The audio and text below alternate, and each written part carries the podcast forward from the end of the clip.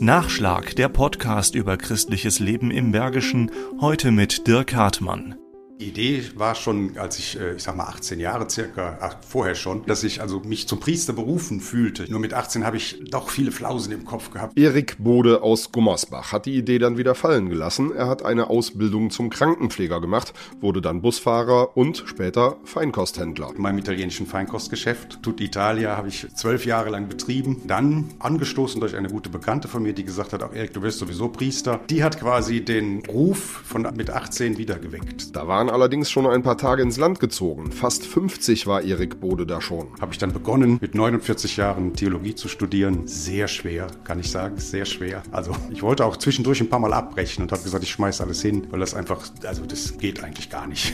Es war aber irgendwie immer ein innerer Drang, eine spürbare Berufung, sagt er. Und er war so von der Sache überzeugt, dass er trotz aller Beschwerlichkeiten und aufkommender Zweifel drangeblieben ist. Ich habe mich immer so gefühlt wie die Propheten im Alten Testament. Die haben nämlich auch alle immer gesagt, äh, lieber Gott, nimm einen anderen, aber nicht mich, ich bin da nicht so geeignet für. Aber irgendwie klappte alles, erstaunlicherweise. Ich habe also gelernt und bin wie ein kleiner Schuljunge in die Prüfung gegangen und habe gedacht, das schaffst du nie. Hat er aber. Die Noten waren durchweg gut. Und jetzt, mit 55, ist er so gut wie fertig.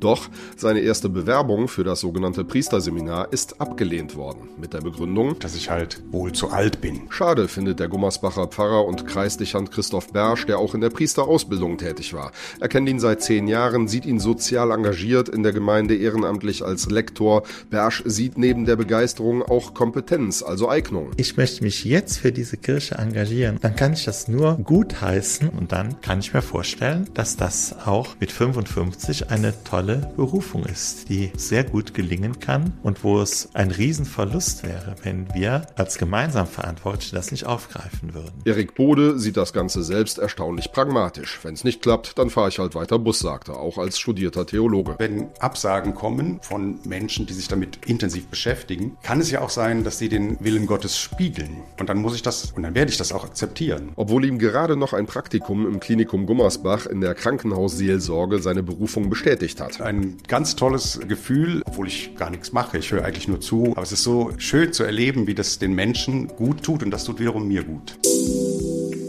Nachschlag Christliches Leben im Bergischen ist ein Podcast des katholischen Bildungswerkes im Rheinisch-Bergischen Kreis. Mehr Informationen unter www.bildungswerk-gladbach.de